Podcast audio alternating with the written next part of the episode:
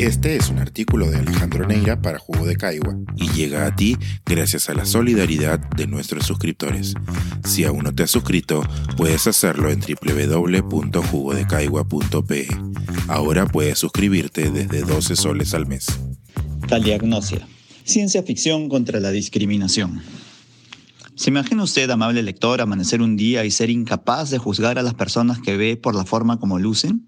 Es decir, sale a la calle y desde que se cruza con un vecino, sube a su medio de transporte diario y llega o no al trabajo o centro de estudios, va conversando con colegas, amigos o desconocidos, pero no los trata conforme a su apariencia, color de piel o rasgos físicos, sino por lo que le dicen y hacen o por las ideas que le exponen.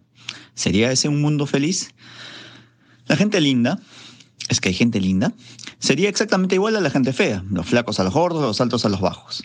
En un país como el nuestro, en el que el racismo y la discriminación producen desde desconfianza hasta violencia en distintos grados, quizá al menos podría pensarse en la promesa de un Perú mejor. Esto es ciencia ficción, por supuesto, de la mejor, de la que escribe Ted Chiang, autor de La historia de tu vida y Exhalación.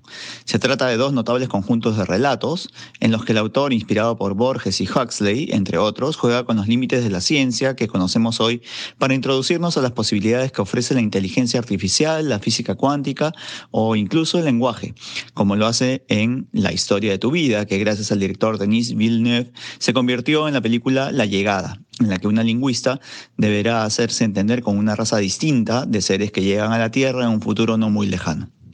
Otros cuentos de Chang nos remiten a clásicos de lo fantástico como los golems, la Torre de Babel o los ángeles y los demonios. En cada uno de ellos lo que sorprende es la naturalidad con lo que este escritor sinoamericano nos hace asumir un mundo completamente distinto al que conocemos y que sin embargo no parece del todo irreal.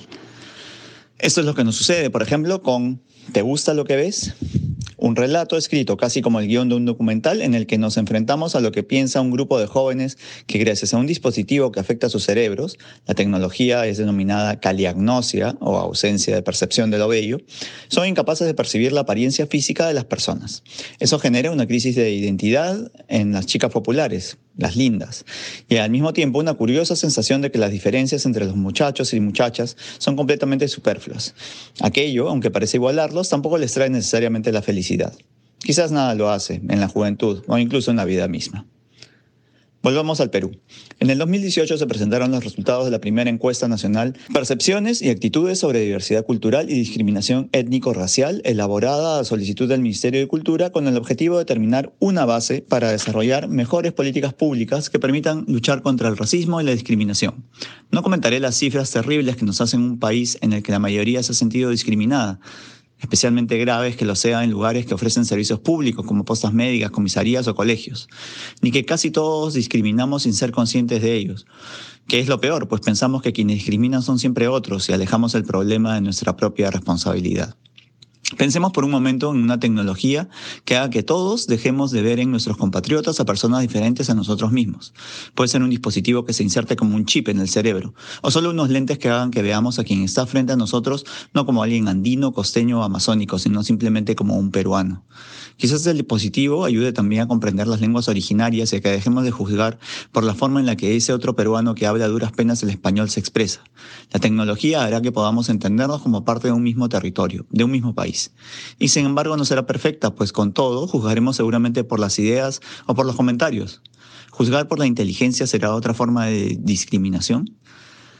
En cualquier caso, lo cierto es que la educación debería ocupar ese espacio ficcional correctivo tecnológico y ayudarnos a comprendernos sin juzgarnos por las apariencias.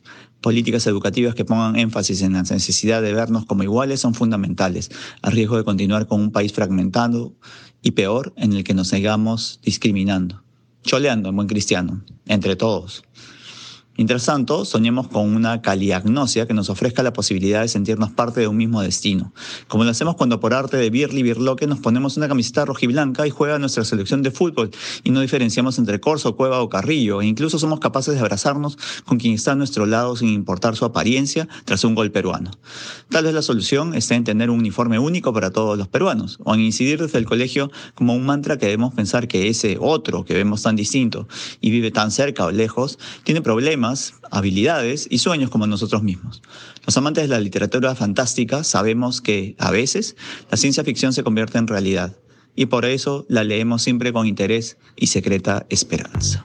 Este es un artículo de Alejandro Neira para Jugo de Caigua y llega a ti gracias a la solidaridad de nuestros suscriptores.